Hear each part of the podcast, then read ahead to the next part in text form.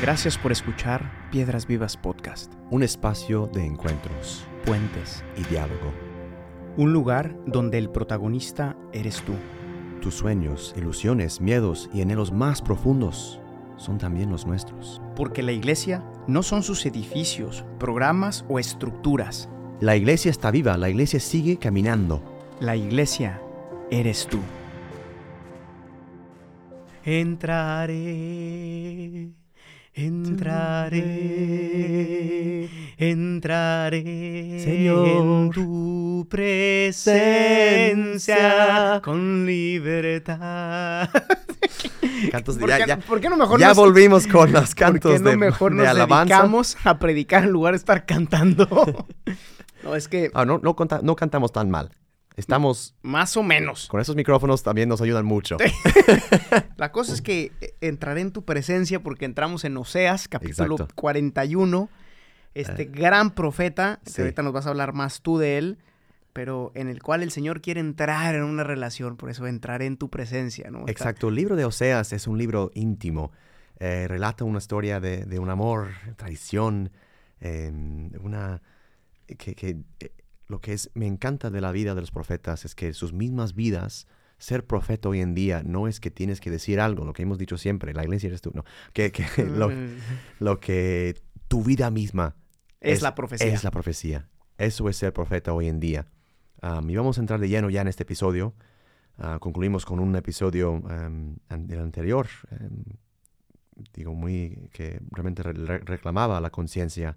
Ahora vamos a entrar también en otra dinámica eh, de lo que hemos dicho muchas veces, de esa infidelidad del pueblo y Dios que quiere, que, que llora, que realmente quiere ah, otra vez llamar al hijo a casa. Y como, como hemos dicho tantas veces antes, la cuenta se paga al final de esta infidelidad del pueblo. De nuevo nos encontramos en el reino del norte y el tiempo se está acabando, esos tiempos de prosperidad de que nos habló eh, Gustavo, esos tiempos de prosperidad se están acabando. Ya lo había dicho Amos. Ya se Amos les va a acabar. Ay, y ahí viene, Y se les acabó. porque ya los asirios vienen creciendo y quieren ya acabar con este pueblo eh, fastidioso de Israel, el rey del norte. Dios, pero Dios, con mucha insistencia, amor y coraje, llama de nuevo a su pueblo a dejar su idolatría, esta vanagloria y, y esta injusticia que marca el pueblo. Y vemos como el ciclo de, de corrupción, de pecado, no ha sido arrancado desde los jueces, desde Adán y Eva, y solo sigue empeorando. Dios manda un profeta Oseas para llamar y recordar al pueblo de este amor entrañable, este amor esponsal que Dios tiene a su pueblo de Israel, esta alianza que Dios nunca ha olvidado. Vamos al texto bíblico de Oseas y nos ponemos a la escucha de este texto. Desde que Israel era niño, yo lo amé. De Egipto, llamé a mi hijo. Pero cuanto más lo amaba, más se alejaba de mí. Ofrecía sacrificios a sus falsos dioses y quemaba incienso a las imágenes. Yo fui quien enseñó a caminar a Efraín. Yo fui quien lo tomó de mano. Pero él no quiso reconocer que era yo quien lo sanaba. Lo atraje con cuerdas de ternura, lo atraje con lazos de amor.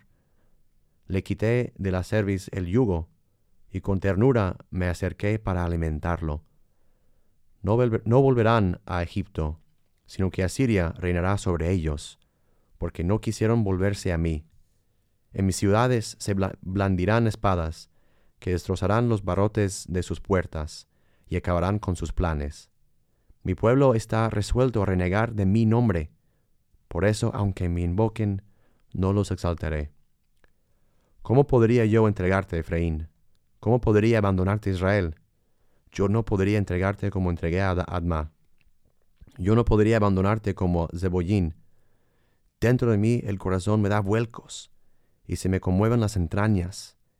Pero no daré rienda suelta a mi ira, ni volveré a destruir a Efraín, porque en medio de ti no está un hombre, sino que estoy yo, el Dios Santo, y no atacaré la ciudad. Ahí está. This Si is the qui- word of the Lord.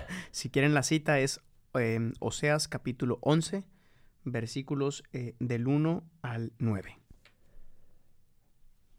Vamos a ver, es un texto increíble como Dios dice, dentro de mí mi corazón me da vuelcos, se me conmueven las entrañas, este amor ah, de ternura que Dios, hemos visto como Dios también con palabras fuertes, profecías fuertes, con Amos, realmente eh, dice, hey, vamos, o sea, hay que un poquito ver el asunto aquí con mucha claridad, con insistencia profética, ah, reclama a la gente, pero también en el, corazón más profundo de Dios vemos este amor, esta ternura que tiene hacia su pueblo.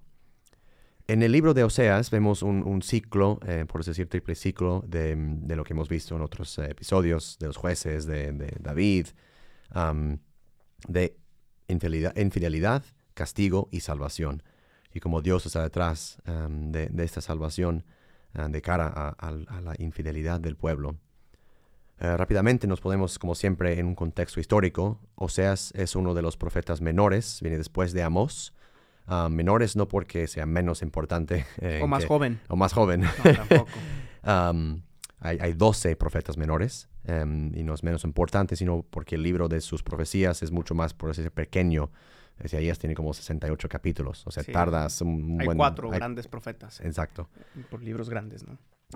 y, entonces, eh, Osea desempeñó su ministerio en el momento clave de la historia del Reino del Norte, ¿no? Durante el reinado, o al final, en realidad, del reinado de, Jeroboam el II, donde también hablamos un poquito del inicio de su reinado que próspera, ¿no?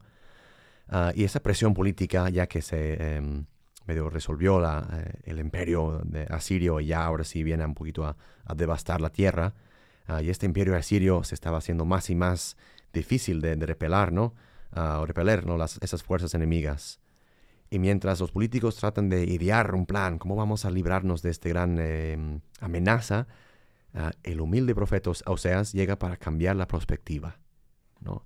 Siempre, eh, como hemos dicho, a veces estamos concentrados en los grandes movimientos de nuestra vida o los grandes problemas que vemos en las noticias, pero Dios va ahí, sí, pero también más a fondo en tu corazón. Y Oseas nos va a ayudar un poquito a entender esto.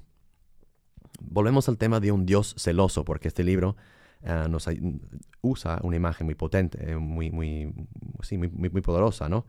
De, del matrimonio, ¿no? Eh, fracasado. Ah, y matrimonio con una prostituta. Entonces, este, Dios usa esta imagen de la vida misma de Oseas para reclamar a su pueblo. Es un libro que describe un Dios celoso, em, pero no es una imagen abstracta. La vida misma del profeta asume un cargo de sufrimiento y traición Oseas tiene que casarse con una mujer y una mujer prostituta, Gomer, uh, Gomer, Gomer. Um, y, él es sumamente consciente, ¿no? Cuando eh, se va a casar con ella, uh, que ella lo va a, traicionar y abandonar. y en los primeros capítulos, Oseas describe esta relación, ¿no? los, hijos que tiene y, y cómo ella también va atrás de, otros, eh, otras personas.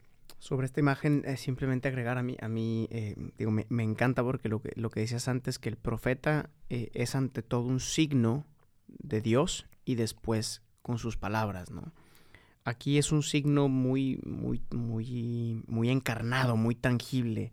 El hecho de que Dios le, le pide que se case con una prostituta. ¿Por qué? Porque la prostituta era conocida por todos en el pueblo, ¿no? O sea, era una, era una cuestión a la época humillante pero la cosa más hermosa es que esta prostituta representa el pueblo de Israel, ¿no? Right. Y una prostituta no es que no sea digna, lo que pasa es que nadie se lo ha recordado. Exacto. Y esto es exactamente lo que Dios quiere hacer entender al pueblo de Israel. No es que el pueblo sea una prostituta por su falta de dignidad. No, al contrario.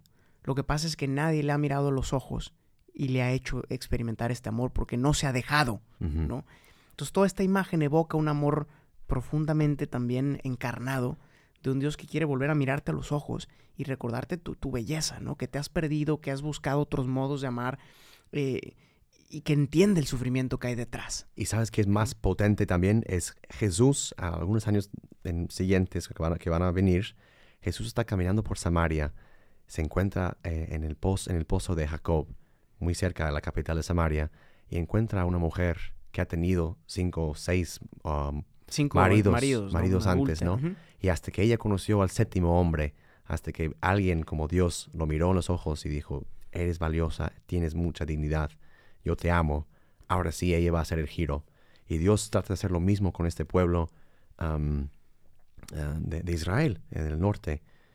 Um, y, Dios, usa las mismas dinámicas del amor humano como un grito personal desde su corazón divino, Dios también expresa cómo Él se siente de cara a esta infidelidad, a, este abandono, a este rechazo que a veces eh, producimos en nuestro corazón. Entonces, lejos de ser un Dios castigador, porque pues nos puede dar la imagen después de leer a Mos como que, madre de Dios, ya, ya valimos, ¿no? Lejos de ser un Dios castigador, el corazón del Padre está herido por el continuo rechazo, ¿no? Cuando tú recibes un rechazo en una relación, cuando alguien te insulta incesantemente, ¿no? Cuando alguien te ignora, esto duele. Y la alianza que Dios hizo con su pueblo tiene una intimidad increíble. Y romper esa relación va contra la misma identidad del pueblo. Entonces esa misma infidelidad, el, primer punto, como la infidelidad y pecado, vemos como Dios claramente nos quiere ayudar, eh, quiere ayudar al pueblo de Israel a volver a esa fidelidad de la alianza eh, que hizo en el desierto con ellos en, en, Sinaí. Pero eso tristemente pasa a través de un proceso de separación e infidelidad que nosotros vivimos. Dios está siempre ahí. Israel ha sido desde sus orígenes, desde el inicio, una nación interesada más en ellos mismos que en el plan de Dios, que el plan que Dios les tiene preparado. Y no se puede negar después de entender el arco de la historia de salvación. Todo lo que vemos, estamos en el episodio 41, eh, es la misma cosa. Ah, porque son, son dinámicas personales, y comunitarias que se repiten. Pero ver solo el lado de pecado, como dijo Gustavo, ver solo tu pecado, es ver solo los primeros minutos de la película, una parte. Otra vez volvimos a la cuestión central de identidad. Tu identidad no está enraizada en tu pecado, tu pecado no te define, sino la fidelidad de Dios que te quiere como hijo. Y estás esperando a este hombre, este séptimo hombre, que venga a mirarte con amor y con ternura. Obviamente esta infidelidad produce ciertos castigos. El segundo punto, es una segunda parte del ciclo de, Israel que está viviendo todo el pueblo. El castigo que espera el pueblo infiel es el exilio. Em, ya muy pronto este reino del norte será invadido por Asiria y parte de, la em, plan político y militar de los eh, asirios era eh, sacar todo el pueblo de, de, su, de su nación, justo para también controlarlos. Es más fácil manejarlos cuando no están en su casa, ¿no? Jugar, eh, jugar en casa siempre llevas la ventaja. Ahí está. Entonces, Oseas, Oseas insiste en, su, en sus profecías y escritos que Dios, por el bien de su pueblo, como Dios hizo con Adán y Eva, los va a abandonar a las fuerzas enemigas, pero por su bien Dios no viene a castigar porque así es su naturaleza, no, es un enojón. Eh, no. Lejos de eso, Él a cada rato está llamando a su pueblo. Este rechazo de, parte del pueblo se ha repetido tantas veces. Y, y Oseas describe varias historias que ya hemos visto, ¿no? Jacob robando la bendición a su hermano mayor, Isaú. Israel, Israel escogiendo a Saúl como rey y rechazando a Dios como el Señor eh, soberano. Y obviamente el clásico, ¿no? La rebelión del pueblo en el desierto. Otra vez esta idea de que Dios, em, que el modo en que Dios castiga es visitando. Siempre esta palabra bíblica que, implica visita, que implica esa ternura del Padre, que, cuando Dios castiga es, se hace presente como Padre. Eh, no hay nada, no, hay peor castigo en el sentido real de la palabra que la ausencia del Padre. No hay peor castigo para un hijo a que el Padre no llegue a casa para corregirlo, para estar presente. Exacto. En cambio, Dios castiga es decir, haciéndose, se hace presente como Padre. Sí, totalmente. Y, y este castigo que Dios va a visitar em, eh, a su pueblo ah, será el exilio, ¿no? El exilio también lo, hemos sentido también nosotros en, nuestro, en nuestros interiores, ¿no? Es, el exilio, es salir de casa, no estar en casa y no tener ninguna cosa, ninguna, sí, ninguna fundación segura donde apoyarse. Y Oseas explica a la gente que em, lo que, lo que falta no es un conocimiento intelectual de Dios. O sea, me encantó como en el episodio anterior Dios, o sea, Gustavo nos explicó que sí observaban las leyes. O sea, intelectualmente cumplían ah, o, exteriormente cumplían la ley, ¿no? ¿Cuántas veces vamos a la misa y, repetimos casi mecánicamente, yo creo en Dios, todo la, todo la credo que ah, anunciamos y rezamos en la misa? Pero Dios pide algo más esta palabra, unas únicas palabras que, que, recordé de mi, de, mi tiempo en hebreo, eh, es Gesed, ¿no? Que es em, el, este conocimiento del corazón, ¿no? El amor eh, que, que, sale no solo de, eh, estudiar un texto, sino de haberlo vivido, una experiencia personal que te lleva a, sacrificar tu vida. Y este Gesed es amor de entrañas que Dios tiene hacia nosotros y que nos pide también que nosotros tengamos. Eh, y podemos decir que conocemos a Dios en la mente o por cultura. A cada rato pasamos por iglesias, por estructuras eh, eh, que hacen el bien, pero ya sabemos que esto, esto nunca será suficiente. porque pues del, del, cerebro al, corazón hay, es el viaje más largo que, hay en esta vida. Y Dios reclama a su gente dos pecados principales, adorando a otros dioses y buscando alianzas políticas y militares en los pueblos que están alrededor. Y obviamente podemos añadir lo que hablamos en el episodio anterior, ¿no? Las, las injusticias que se cometen todos los días. Es, curioso simplemente que eh, Dios reclama la ruptura de las tres virtudes teologales, ¿no? Yes. Eh, en, bueno, eh, adorar a otros dioses reclama la fe del pueblo, buscar alianzas políticas y militares reclama la falta de esperanza en Dios, que pone su confianza en ellos mismos, y no está aquí, pero Amos nos habló de la falta de caridad. Yes. Dios constantemente va a reclamar estas la falta de fe, esperanza y caridad en el hombre. Y que son esas, con esos puentes, esas conexiones que tenemos con Dios. y, detrás de, esas, de estas acusaciones que Dios lanza a su pueblo a través de Oseas, está un Dios que tiene sus manos atadas por nuestra libertad. No puede hacer nada, pero al mismo tiempo con el corazón lleno de amor porque sabe que es, solo Él. Y en Él donde vamos a hallar nuestra paz. Y viene ya el tercer momento de salvación. Dios no em, se ha mantenido fiel siempre a su alianza. Dios tiene, un amor entrañable hacia su pueblo y para mí les invito, o sea, es un libro, es un libro como de 14 capítulos, se lee rápido y es, tiene una poesía eh, increíble en cualquier idioma. Eh, y este amor entrañable sale en, en, el texto, ¿no? Y trata a su pueblo como uno trataría a un hijo amado, pero que igual que este hijo siempre se va de casa y rechaza el amor del padre. Dios es un padre que dice del texto de, Oseas, lo que acabamos de leer, desde que Israel era niño yo lo amé y de Egipto llamé a mi hijo, pero cuanto más lo llamaba, más se alejaba de mí. Y de cara de este hijo rebelde, el corazón de Dios está destrozado, eh, está en dilema, porque de un lado quiere castigar a su hijo desobediente, porque sabe que el camino que está tomando no, no, no, lo, hará, no lo hará feliz. Pero tampoco puede suprimir su amor contundente que tiene hacia este hijo. Y con lágrimas en los ojos Dios dice, yo fui quien enseñó a caminar a Efraín, yo fui quien lo tomó de la mano, que era yo quien lo sanaba. Lo atraje con cuerdas de ternura, lo atraje con lazos de amor.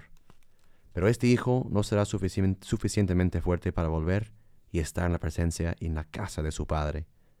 Dios mismo promete la salvación y sanación de su Hijo, quien ahora camina en exilio, lejos de casa. Esta promesa renovada indica, indica una figura más poderosa, más poderosa y que Dios, desde el profundo de su corazón, nos proclama, yo corrigiré su rebeldía y los amaré de pura gracia, porque mi ira contra ellos se ha calmado. Yo seré para Israel como el rocío, y lo haré florecer como lirio. Entonces este triple mm, movimiento ¿no? de infidelidad, castigo y la bondad de Dios que quiere salvar a su pueblo se va repitiendo siempre. Y lo que me encanta, vuelvo al texto original que, leímos al inicio de este podcast, a este episodio. Él dice, él concluye ¿no? con esta frase, ¿no? Porque no, en medio de ti no, no está un hombre, sino que estoy yo, el Dios Santo, y no atacaré la ciudad. Dios no va a atacar, pero sí va a dejar un poquito su pueblo con las consecuencias de, la corrupción y del pecado que ha entrado en su corazón y ahora empieza un tiempo interesante en, el, en la historia de Israel. Uh, el reino del norte, em, en, el año 722 antes de Cristo, eh, el gran rey asirio ya va a llegar y decir, ok, eh, tu tiempo se acabó y los voy a conquistar y serán conquistados eh, por los asirios y dispersados, la, diáspora, a veces lo llamamos, ah, serán exiliados de su pueblo, quedan muy pocos, ah, y también extranjeros vienen de, desde de otras partes del mundo y los ponen ahí, justo por decir un, revuelto de gente, y todo, ya, el jardín, la tierra prometida, ya se acabó. Sí, no se, no, se despeguen en los siguientes episodios en los que entraremos a, a meditar en, este, en esta las consecuencias de esta caída del reino del norte, más adelante el reino del sur también, los profetas que siguen empezarán ya a predicar a la luz de esta caída, primero de la caída del norte, después de la caída del sur. Les vamos a ir avisando. Para cerrar una idea que me encantó eh, de esto que, que, predicabas, John, me encantó eh, volver a ese, desde que Israel era niño yo lo amé, ¿no? Eh, creo que puede ser un texto que le dé mucha luz a los papás, papás, mamás, pero también a los hijos, ¿no? Por un lado, los papás que recuerdan ese amor tan grande de un papá, de una mamá por, su pequeño que recuerda, ¿no? Como decía aquí, yo fui quien te enseñó a caminar, ¿no? Yo fui quien te tomó de la mano y ahora estás grande, ahora es un adolescente, ahora dices que no me quieres, ahora quieres irte de la casa, ahora buscas tu propio exilio. Cuando yo te llevé de la mano, yo te enseñé a caminar, te enseñé a andar en bicicleta, ¿no? Pero mi amor no va a cambiar por ti, ¿no? Y por otro lado, eh, digo, para los papás tener mucha esperanza, porque vamos a ver que el hijo que se va al exilio regresará, regresará transformado, tendrá que crecer, tendrá que madurar y tendrá que acoger ese amor de sus padres de una manera más madura, no ya como un niño. Y por otro lado, los hijos, les invito a meditar, eh, sobre todo si tú estás lejos de tu casa, si tú te has ido también para viajar o para estudiar fuera y extrañas a tus papás, extrañas a tu familia, os, o si simplemente te fuiste de la casa y no les has hablado en mucho tiempo, que también a tu corazón venga este, ¿quién fue quien te enseñó a caminar? ¿Quién te llevó desde la mano desde niño? ¿Y quién te ama con un corazón tan grande que incluso permitió que te fueras de la casa para buscar tu libertad? Que sea un momento de gracia, de reconciliación con tus papás, con tus hijos, em, y que Dios nos dé todo ese cariño y, esa, y ese amor paternal, maternal que nos ayude a entender em, que, nuevamente que solo en la comunión, que en la familia em, entendemos más el amor de Dios. Amén, my brother. Muchas gracias por esto. Concluimos aquí, ya para entrar en exilio con el Reino del Norte y algunas partes de la caída del Reino del Sur. Muchas gracias por escuchar y nos vemos en el siguiente episodio. Chao, chao. Chao. Gracias por escuchar este episodio. Piedras Vivas es una comunidad de personas que ha descubierto su identidad de hijos y que responde con libertad y frescura a la misión que Jesús confió a su iglesia. La iglesia no son sus edificios. La iglesia eres tú. Para más experiencias y contenido, síguenos en nuestras redes sociales y en la página oficial de Piedras Vivas.